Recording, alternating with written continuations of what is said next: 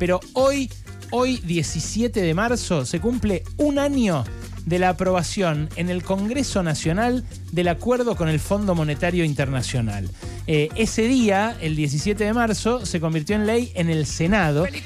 Ya se había discutido en diputados y hoy, justamente un año después, vuelve a convertirse en eje de la discusión política a nivel nacional para la campaña que viene. Digo que vuelve a convertirse en eje porque lo menciona Cristina, porque lo menciona Rodríguez Larreta, porque Macri no lo menciona porque no le da para hablar de lo que nos trajo él de vuelta al país, eh, pero se empieza a meter de vuelta en el corazón del debate político. Gaby Vulcano estaba en ese momento como cronista parlamentaria cubriéndolo y nos reconstruye la historia. Así es, Ale, como acabas de adelantar, eh, hay un único tema que hoy por hoy eh, se, se, está discutiendo dentro del Frente de Todos y te diría que se empezó a discutir casi desde su conformación y por eso generó tantas rispideces al interior de la coalición gobernante y se profundizó esa discusión este último año después de que se votó el acuerdo con el FMI, vos lo venís contando, hemos escuchado distintos economistas que eh, primero estaban de acuerdo con eh, este acuerdo con el FMI y ahora lo están poniendo en cuestión. A tal punto se generaron discusiones alrededor de este tema que eh, Máximo Kirchner, el primero de febrero del 2022, antes de que llegara este tema al Congreso, decidió renunciar a la jefatura del bloque de diputados del Frente de Todos, justamente en rechazo a las negociaciones que estaba llevando adelante el entonces ministro de Economía, Martín Guzmán. Eh, em, eh, tenemos, pero sobrada eh, información respecto a las críticas que ha hecho Máximo Kirchner sobre este tema, sobre todo porque tanto para el kirchnerismo como para la cámpora decían y planteaban que la salida al, endeudamiento que teníamos tenía que ser política. ¿Y por qué planteaban esto? Bueno, decían justamente esa deuda se le concedió a Mauricio Macri para mantenerlo en el poder y eh, por eso la eh, salida tiene que ser política. ¿Qué es lo que se planteaba desde el lado de Alberto Fernández y el propio Guzmán? Decían, bueno, no podemos caer en default.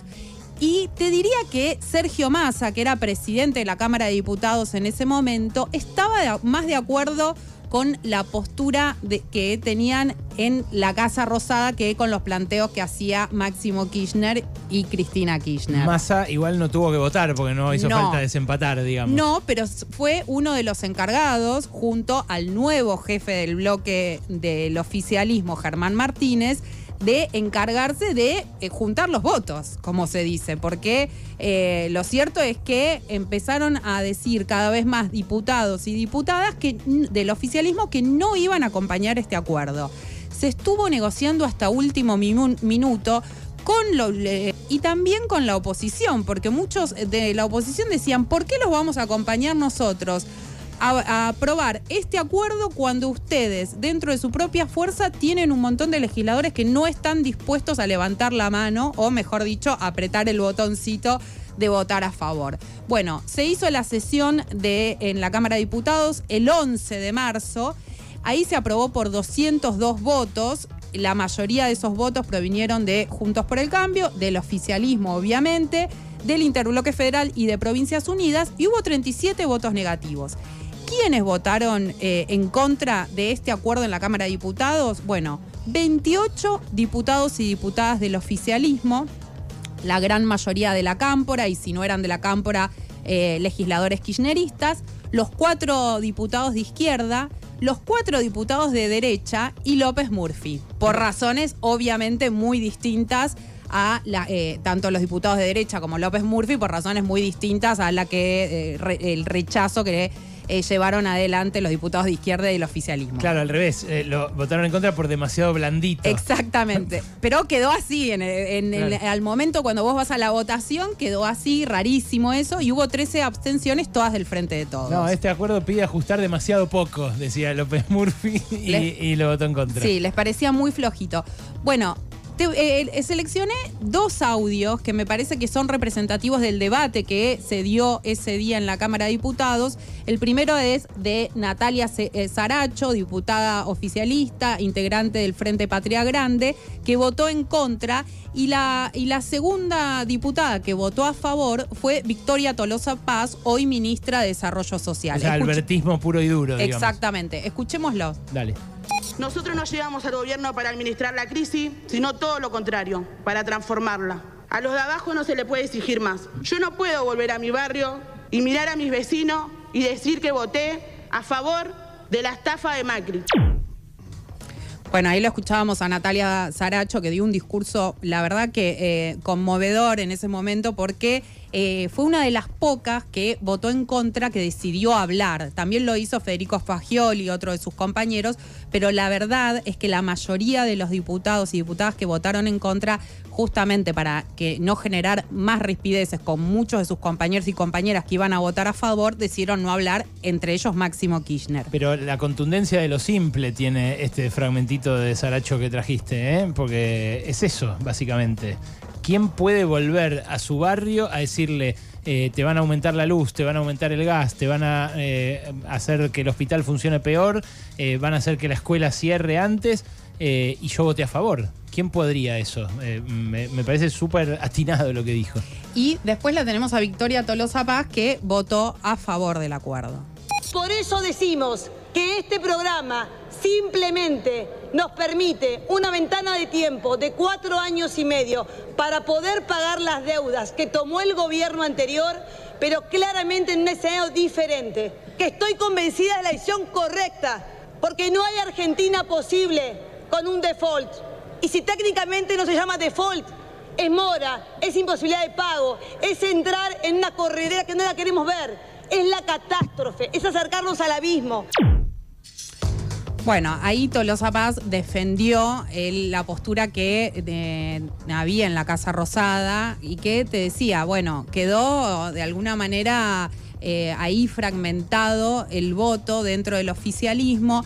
Los diputados y las diputadas que votaron en contra y se abstuvieron sacaron un documento que fue impulsado por Máximo Kirchner. Y una de las cosas que remarcan en ese documento, dicen, hablando del acuerdo con, del préstamo del FMI, dicen, eh, bueno, eh, dicho préstamo y que fuera exteriorizado por un funcionario de la administración de, Trump y actual presidente del BID, eh, tenía obviamente un objetivo político y habla del gobierno de Cambiemos respecto bueno, este préstamo que se tomó durante eh, la administración de Mauricio Macri. Esta alusión que hacen es a Mauricio Claver Carone, eh, la alusión al, presidente entonces del BID, eh, que era en la época del préstamo de Christine Lagarde a Macri, el representante de Estados Unidos en el directorio del fondo.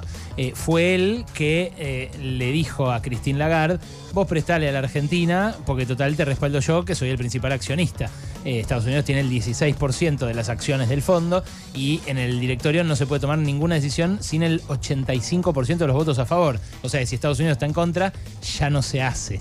Bueno, eso es lo que eh, Claver Carone reconoció en una conferencia que dio por Zoom para eh, un centro de estudios chileno, en donde dijo, bueno, eh, nosotros leímos el préstamo y ellos perdieron igual la elección, de algún modo admitiendo que la idea era rescatarlo a Macri más que al país. Una semana después, puntualmente el 17 de marzo del año pasado, finalmente el acuerdo con el FMI se sancionó en el Senado por 56 votos a favor. 20 de esos votos provinieron del bloque oficialista y 13 eh, votos en contra, que fueron todos del frente de todos esos votos en contra. Y eh, ahí seleccionamos una cosa antes de, contarles a quién seleccionamos para, para escuchar. Eh, ahí también se dio toda una discusión al interior del interbloque del frente, del frente de Todos y se decidió que prácticamente quienes estaban en contra no hablaran, no expusieran las razones, fueron muy poquitos los que hablaron.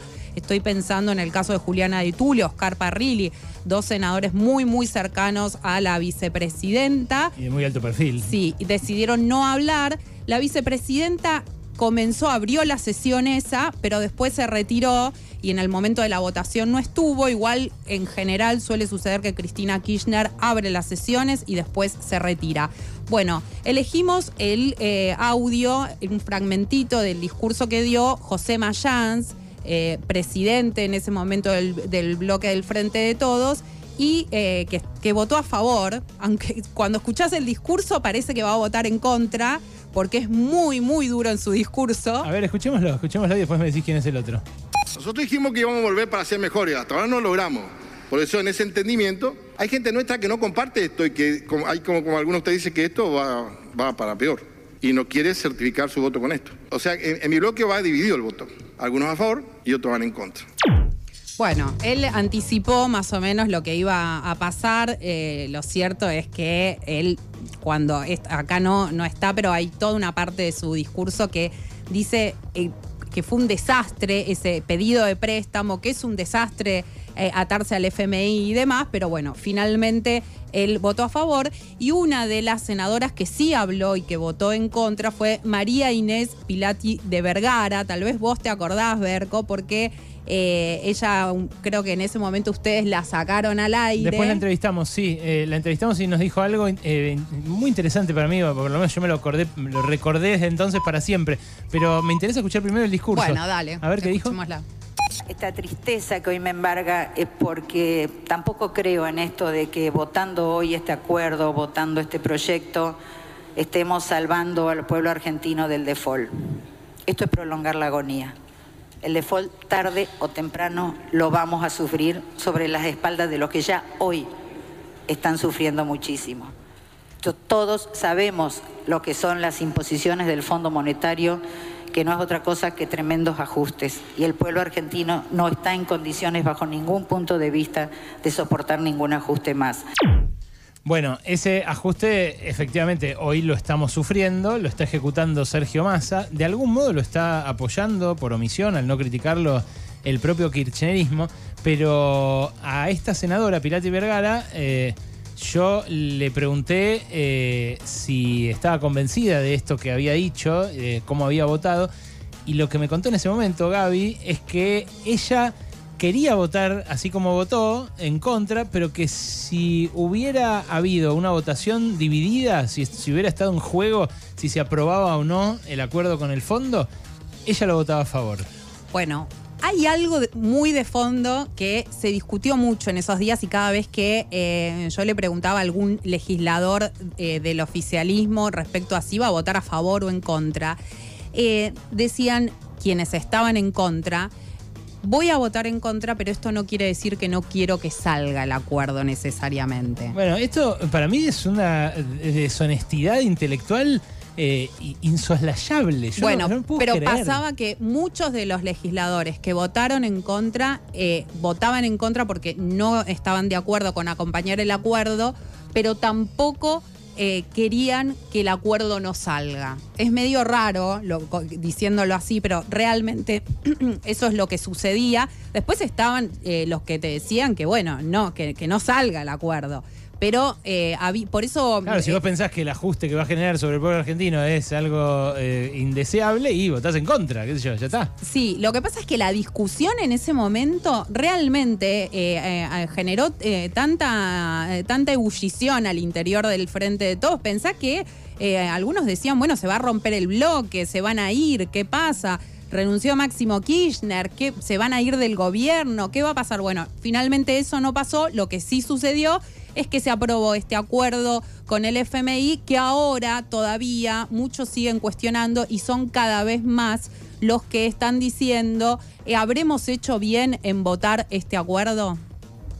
Claro, esto es lo que se pregunta mucha gente y aquello que evitaron, en todo caso, aquella crisis eh, del bloque, terminó por suceder, porque se acaba de partir el bloque igual, ¿o no? Hace un poquito. No, no, no tanto, no, tanto. No por mitades, pero es una crisis política en la cual de algún modo te terminó metiendo igual. Sí, pero por otras razones. claro, es cierto. Para otro, para otro momento, si quieres. Bueno, el recuerdo de aquella sesión, de aquel eh, mes en el cual se debatió en el Congreso el acuerdo con el Fondo Monetario, te lo trajo acá Gabriela Vulcano.